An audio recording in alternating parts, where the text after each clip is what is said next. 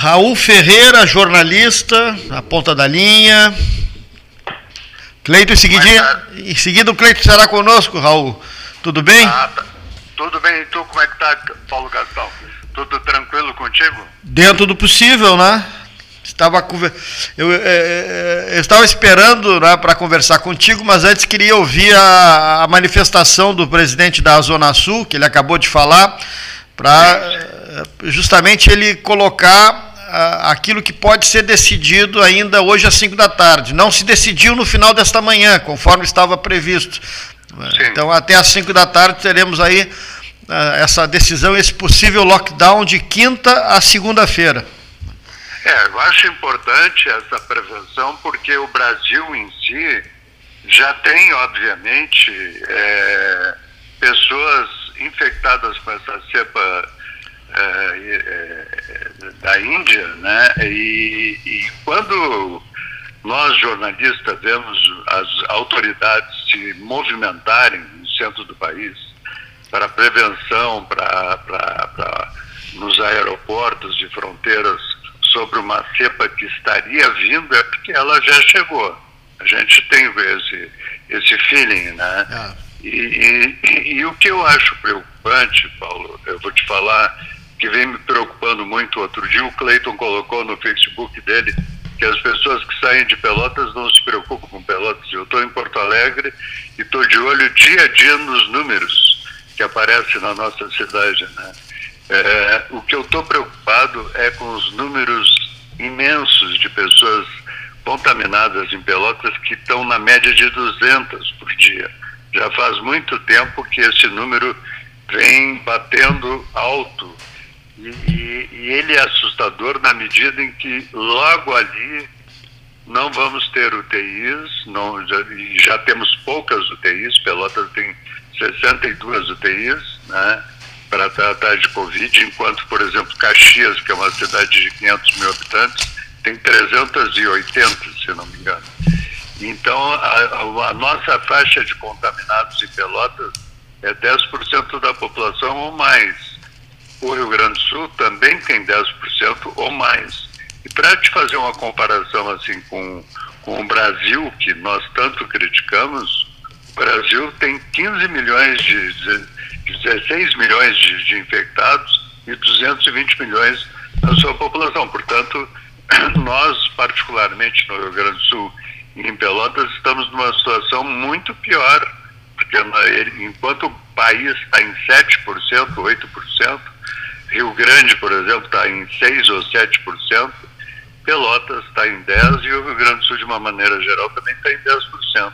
Então, eu acho que é um momento muito grave, é um momento que se assemelha com outros momentos e que, em, que é preciso agir com antecedência. E te falo assim, a minha sensação é que muitas cidades, muitas, muitos estados, muitos, muitas regiões estão correndo atrás do vírus indiano, enquanto que o certo seria fazer a prevenção desse, desse processo. Quer dizer, é, é, tem, tem cidades do Rio Grande do Sul, por exemplo, é, um médico cardiologista estava me contando que Pitinga, que é uma cidade que poucos conhecem, é, teve um, um, surto de coronavírus porque um caminhoneiro passou na cidade vindo de Manaus. E ele vindo de Manaus, ele foi almoçar num restaurante da cidade que acabou prosperando o, o vírus em, em, muita gente, né? Então é muito delicado isso. Eu acho que não se trata certamente de abrir comércio, fechar comércio. É um cuidado que vai muito além disso. É um cuidado que a cidade precisa estar preparada para cuidar de si, assim é. como nós cuidamos da gente, né? É. Vocês que tu, tu que tivesse o processo sabes que por mais leve que seja, ele sempre é muito. Claro, é angustiante, é, é angustiante, sem dúvida é nenhuma. Angustiante. É angustiante né? É, agora tem uma questão né, que aqui na nossa região ela digamos, pode afetar mais é justamente esse vai e vem de, de, de, de transporte rodoviário, né? Próximo ao Uruguai, Argentina. Não, o transporte rodoviário, te digo mais, é. Rio Grande, o porto de Rio Grande, barreira sanitária.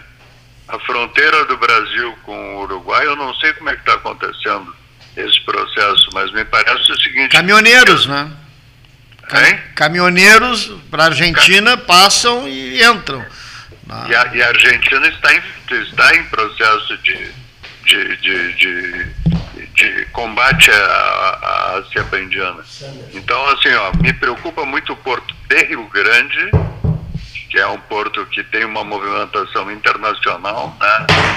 E, e, e, e os caminhoneiros que, que fazem essa ligação na BR-116 entre Porto de Rio Grande, passam por Pelotas e, e vêm a Porto Alegre é, e a outras cidades do, do, do, estado e até de outros estados. Então, me parece que a vigilância sanitária da Secretaria Estadual de Saúde, especialmente, deve se ligar e, e eu tenho um sentimento pessoal de que uh, Pelotas sempre teve uma postura muito segura, principalmente no ano passado, que eu convivi mais de perto com, com, com a cidade, a prefeita Paula me parece que sempre foi muito atenta aos movimentos e muito corajosa, muito corajosa para enfrentar a defesa da vida em relação à pandemia.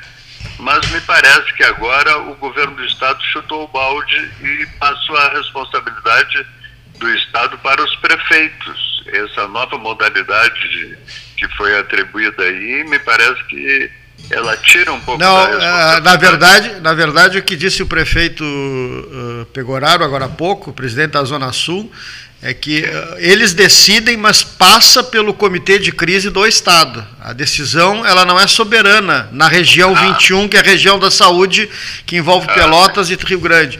Ela, ela tem que passar pelo crivo do Estado. Então, ah, importante. E, e, se, importante. E, e, se não for deliberado até às 5 da tarde de hoje, se não, não houver um consenso uh, na votação Sim. de dois terços, o Estado delibera para a região. Ah, entendi. Então, entendi. então há, há, há sim a responsabilidade do Estado, sim.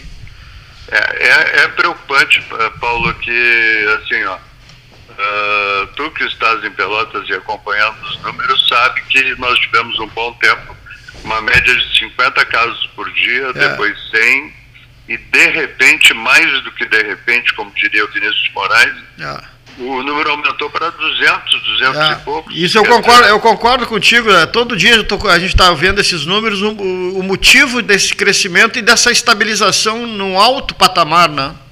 Exatamente. Eu te pergunto o seguinte, hoje tem vaga de UTI em Pelotas, não? Olha, na Santa Casa não. Na Santa Casa, eh, até nós tivemos em loco, eu e o Cleiton, essa semana, e Sim. no final de semana houve até uma expectativa positiva, porque haviam uh, ficado vagos dois leitos e não foram preenchidos no sábado e domingo. Até Sim. o pessoal da área médica nos, nos confessou: opa, será que temos um, um fio de esperança aqui? Ah, Mas é. esse fio de esperança já se esvaiu na segunda-feira, quando os leitos foram ocupados e já havia fila para espera. Santa Casa.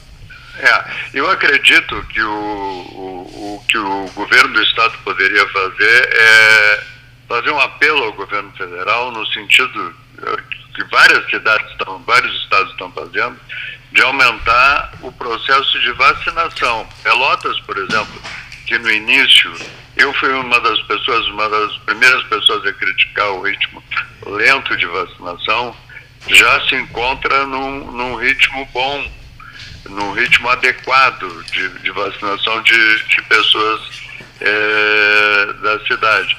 E, e, me, me espanta, o que me espanta, sabe, Paulo, é a questão escolar. Eu, eu sei que é importante a criança estar na escola para evoluir e tal, mas entendo que muitos pais estão despejando os filhos nas escolas é, particulares, especialmente, porque para a criança que fica é, em casa muito tempo, ela realmente não, não, não fica bem, ela não, não, não, não, ela precisa do contato social.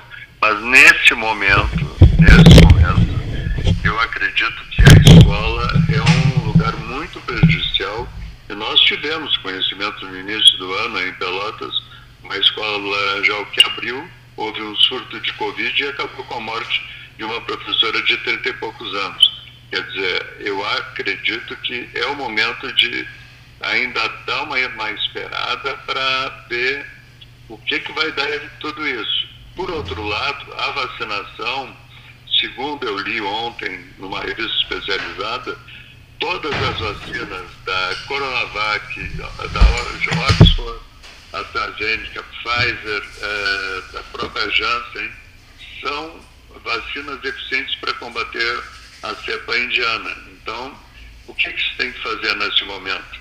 Eu, eu tenho uma pergunta, eu tenho uma pergunta que eu não vi ela ser feita.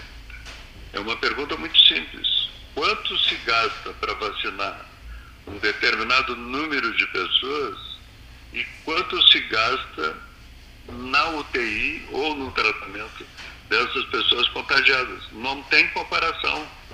Entendeu? O valor de uma dose ou duas doses está muito abaixo percentualmente ao valor de um tratamento que a gente sabe que é muito, é, especialmente para quem precisa de UTI, é muito é, complicado. Né? Na, na, UTI, na UTI, a média 60 mil reais. Tu vê, tu vê. E quanto custa duas doses de vacina? É, 10 dólares uma dose, 20 dólares duas doses em média, né? Olha aqui, cheguei, fui inaugurar, fui, fui participar, fui convidado para integrar a comitiva que fez a primeira travessia na nova Avenida Laranjal Cidade e me, atras, e me atrasei para o 13, viu? Já foi inaugurada, tá? Me atrasei, me atrasei para o 13. Mas aproveitando o embalo ainda, pesquisa da URGS, não, não, não, é outra coisa que eu quero comentar contigo, é sobre a, sobre a vacina. Tu tens falado tanto comigo nessa vacina há meses, há meses não, há mais de um ano. Vacina da Pfizer pode ser mantida entre 2 graus centígrados e 8 graus por até, tri, por até 31 dias, diz a Anvisa. Há cidades brasileiras que já estão armazenando, uh, uh, armazenando não é a palavra, né? Estão mantendo, uh, é, não deixa de ser, né? É, essas vacinas, é, sem correr risco de, de que elas é, percam a eficiência.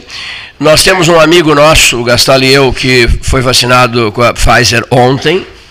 Sim. Está em estado de graça, rapaz. A vacina dos meus sonhos. E eu até fiquei lembrando, fiquei lembrando de outros amigos meus, Arno Alfredo Miller, estimado amigo, Clayton, eu estou esperando a vacina da Pfizer. Há, horas ele me diz isso. Então, enfim, é uma, uma notícia, não é, é alentadora. É, é, agora, eu, eu tenho uma, uma, um raciocínio que é o hum. seguinte, ó. Eu não espero vacina nenhuma. Eu, eu, quando apareceu a oportunidade de fazer parte do grupo de estudos da Janssen, que é da Johnson Johnson, eu me inscrevi e fiz parte. E sei de uma médica de Piratini, isso é um dado muito importante para aquelas pessoas que têm é, questões ideológicas com vacina, que, a, que lhe foi oferecida a vacina da Coronavac e essa médica negou esperando a vacina da Janssen.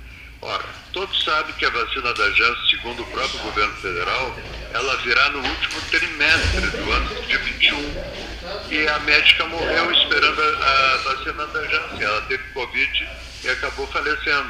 Então, acho que o, o, as pessoas devem tomar a vacina que tem na frente. Se for a Pfizer, melhor. E se for gelada, melhor ainda. Agora, se qualquer vacina nesse momento é importante para precaver. Uh, a minha mãe, por exemplo, foi vacinada com a Oxford 21 dias depois ela já tinha anticorpos suficiente para combater a Covid. 21 dias depois, ela fez o exame, é, chama IgG neutralizante. Os laboratórios de Pelotas conhecem bem. Então, acho que, assim, a gente deve sonhar com uma vacina boa, mas a que tiver no momento à disposição, a gente deve jogar o braço para ela e recebê-la de bom grado. Muito bem, olha aqui só. Duas manchetes rápidas também, para depois seguirmos o baile. O Raul está em Porto Alegre, né? Não, não, está no interior do estado. O senhor está no, interior do estado, não é isso? Eu estou no interior, aqui é. Porto Alegre. O senhor está no interior. O senhor está conversando com o litoral. Eu estou conversando com o torcedor do Internacional, é. que, que, foi Brasil de até os anos 70. Quem? Brasil. E, e, e depois aí ele aderiu ao Internacional. É, é, é um, é um problema é, que alguns pelotenses têm, de ter dois clubes. Mas olha aqui, não, deixa eu me defender. Esse sujeito, esse camarada sou eu. Olha aqui, deixa eu explicar. No auge da juventude, um filho de Pedro Osório, de Cirrito, uh, colorado, passou a ser colorado, tudo bem. Uh, muito jovem, ia a todos os jogos do Internacional, se deliciava com aquele Inter maravilhoso dos anos 70, campeão brasileiro, três vezes campeão brasileiro, também depois nunca mais, né? Eu vi um dos melhores times uma coisa fantástica. Ó. Vou levar para o resto dos meus dias aquele gol que não foi feito, aquele, aquele, aquele Inter e Corinthians que eu, assisti, que eu assisti no quarto do hospital. Aquilo ali é inaceitável. Para o resto dos meus dias eu vou me lembrar daquela noitada miserável. Bom, agora em relação, em relação ao Brasil de Pelotas, não sei quem foi que publicou na rede social, fosse tu, Raul, uh, a relação dos clubes fortes do país, Botafogo, Cruzeiro de Minas, Vasco da Gama. Não, foi o Rogério Moreira. Rogério Moreira. Uma seleção, mas olha, rapaz, fiquei assustado. E, e o Brasil está nesse grupo, né? Quer dizer, o Brasil está inserido, está inserido nesse contexto. Mais uma razão para a mobilização. O Rogério é Botafogo, ele vai ver o Botafogo jogar no Bento Freitas. Ah, sim, ele não irá ver o Brasil. Ah, sim, sim, sim. Ele irá para ver o Botafogo, né? Bom, é. mas cuida, cuida só. Então, aproveito, aproveito o ensejo para dizer uma coisa aqui. Empresários de Pelotas, empresários de Pelotas, menos, não exagerem. Olha aqui, ó. Com todo respeito, mas os empresários de Pelotas, Raul Ferreira, não podem exagerar na dose. É, eles colocam ao mesmo tempo propaganda na Gaúcha, na Guaíba, na Pampa, na Band, na Rádio Grenal, na Rádio não sei o que, na Rádio não sei o que 2, na Rádio não sei o que 3 ao mesmo tempo. Só isso que eu quero dizer. E deixam o interior, a base deles, a origem deles, o alicerce deles, o chão deles, o endereço deles. A, a, deriva? Mas o que, que, é isso? Estão sendo aconselhados por, por alguns iluminados que só pensam em Porto Alegre, se pudessem morariam lá. Então, o corpo, o corpo, olha aqui, o corpo, eu não quero alongar essa conversa só porque eu não quero incomodação hoje, mas o corpo físico está aqui e a cabecinha está em Porto Alegre vidrada, vidrada. Ah, nesse não é o teu caso, tu és o maior defensor de Pelotas, que eu, que eu já, já tinha oportunidade de, de observar, quando, comandando o Jornal do Almoço, fizeste programas históricos homenageando Pelotas. Fui um dos, dos convidados para esses programas. Aqui, na Praça Pedro Osório, se não me engano, nos 200 anos, né? E depois, e depois para um, um debate em Porto Alegre, tu sempre me prestaste todas as homenagens possíveis e imagináveis, não a mim, ao 13 horas, né? Então, quer dizer, eu me dirijo ao Raul com, com a tranquilidade de quem está conversando com um amigo do coração, e apenas fazendo essa referência. Por que que outras pessoas que se deslocaram pela comprometida a BR-116 de Pelotas para Porto Alegre, ainda, a época ainda comprometida, e caíram de paixão doentia por Porto Alegre. Outros ficaram aqui, vivem aqui, o corpo físico vive aqui, mas a cabeça está em Porto Alegre 24 horas por dia. E o que, que acontece? O carro forte só fica levando dinheiro para lá. O pessoal trabalhando e trabalhando e trabalhando e trabalhando aqui e o dinheiro indo para lá. Eu não tenho nada contra Porto Alegre, gosto de Porto Alegre, tenho quilos de, de amizades em Porto Alegre. Agora, não podemos admitir que se inicie um processo ou que se continue um processo de porto alegrização de Pelotas. É isso. Me, tá? me permita, Cleito, te falar o seguinte. Já respondi no Facebook, aquele teu presta atenção, aquele. Eu vim com 21 anos estudar na URGS, em Porto Alegre, jornalismo. E depois fiquei trabalhando profissionalmente em grandes empresas e na TBE aqui em Porto Alegre e a minha cabeça sempre esteve em Pelotas. Eu sei disso. É, eu sei disso. E, eu sei e disso. eu tenho o seguinte conceito: aquela pessoa ou aquela empresa que não reconhecer as suas raízes, ela tem um tempo determinado de vida. Ela não olhando para o seu umbigo, não não prestando atenção na sua gente, não se preocupando com o seu mercado inicial, ela logo, logo vai se perder na vida, porque a competição vai aumentar muito. Não adianta esses publicitários, eu, me desculpe o termo, de Araque quererem investir em empresas de Porto Alegre, porque Porto Alegre só fala de Grêmio Internacional, as empresas de Porto Alegre proíbem falar de clubes do interior, por exemplo, e para elas a interiorização não é importante. Isso nós vemos hoje na principal empresa de televisão do Rio Grande do Sul, que, que acabou é, destruindo o projeto do ex-governador Antônio Brito de inter, interiorização é, com, com as sucursais, elas estão morrendo. Então, o que acontece com os empresários é, é a mesma coisa. Eles vão investir em Porto Alegre e Porto Alegre vai engoli-los. Proíbem, proíbem a veiculação, não é? Eles proíbem. Proíbem, não. com certeza. Não, não, não prospera. Com, com, por mais interesse que tenha em exportar os produtos, é. É, as empresas têm que ter um olhar local, a antena da aldeia. Tem que ver o que, que reflete na cidade. Que rica frase, hein? Que rica frase, a antena da aldeia, hein? Que rica frase, hein? Eu, costumo, eu considero o seu programa, uh, o, o 13 Horas, o programa que vocês fazem aguerridamente, como antena da aldeia. Tudo que acontece em Pelotas e região passa pelo 13 Horas. Então, é, é, é, é impossível não olhar o 13 Horas nesse momento para investir a, a, as suas intenções de de, de, comercialização e de publicação. E aproveitando a tua frase em relação é, ao fato de as rádios de Porto Alegre trancam um debate que, que venha a ser proposto alongado, não, não, não necessariamente alongado, mas que use um bom tempo numa emissora da capital, um debate sobre Pelotas, ele será trancado, porque a prioridade é Porto Alegre. A prioridade é Porto Alegre. O Jornal do Almoço, o Jornal do Almoço da RBS escancarava para Pelotas, por quê? Porque o, o diretor do, do, Jornal do Almoço era um pelotense e com alto espírito eh, comunitário. Não foi para Porto Alegre e, e, se deslumbrou com a capital do estado, e fazendo pouco caso dos interioranos daqui. Né? Né? Hein? Estão falando demais em Porto Alegre, diz o Paulo Gastão Neto, já crítico com um olhar de fúria.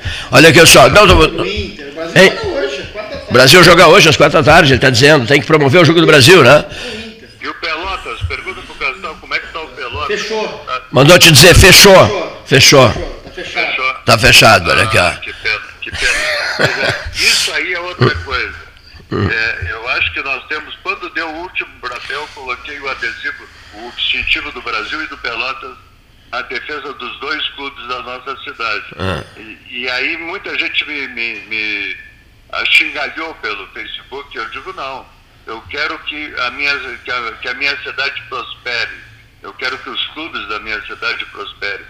É, eu acho que nós é, temos, Cleiton, é, um espírito localista, assim como, obviamente, Porto Alegre tem. Porto Alegre e a imprensa daqui, formada por muita gente até de Caxias do Sul e Grande Porto Alegre, desconhecem a nossa tradição cultural, que é muito rica. Mas, por outro lado, Pelotas também não, não, faz, não se faz valer, porque, por exemplo, outro dia conversávamos por que, que não existe uma avenida Antônio Caringe. Por quê? O Antônio Caringe foi, é, um, é um escultor dos Pampas que tem obras em Santa Catarina, em vários lugares do Brasil e foi um escultor de sucesso uh, uh, absolutamente reconhecido e Pelotas não sabe reconhecer. Então, na medida que, que os, os gestores públicos não sabem reconhecer os seus artistas, as suas é, glórias, a, a, cidade fica à mercê de, de, de, de pessoas que que não dão valor a, ela. Né? E o que acontece com Porto Alegre, uma vez por, por acaso eu estava com o Paulette, que jogou no Grêmio de Futebol do Salão, e fui no departamento de esportes da RBS TV com ele, conversando, e perguntei para o Paulette, Paulette, depois do clube esse de Carlos Barbosa, quem foi o maior campeão de futsal do Rio Grande do Sul? E o Paulette disse, Grêmio Esportivo Brasil de Pelotas. E o pessoal do esporte ficou espantado porque a história é desconhecida. E o Brasil, de fato, teve um clube de futebol de salão que foi muitas vezes campeão estadual. Muito bem, olha só. Assunto para uma conversa ao vivo, para a sequência dessa entrevista telefônica, ao vivo aqui no Salão Amarelo, qualquer hora dessas, tarde chuvosa, fria não, né? Chuvosa, apenas chuvosa. Eu não tenho a temperatura ainda, daqui a pouco, se Deus quiser, vou conseguir a temperatura. São agora, pela hora oficial Lógica Cristal, 13 horas e 41 minutos, 18 graus e a temperatura. Gostei do a antena da aldeia. Né? O Paulo Gastal gostou muito também do a, a antena da aldeia. É, a minha é a antena da aldeia. muito obrigado, querido Raul Ferreira. Te esperamos ao vivo nessa tua, no teu retorno ao, ao litoral do, do, do, estado, quando deixares uh, o interior, a cidade de Porto Alegre. Uma, uma... Aqui, aqui está muito calmo. Um abraço. Outro querido amigo. Raul Ferreira, jornalista, conversando com a turma do 13.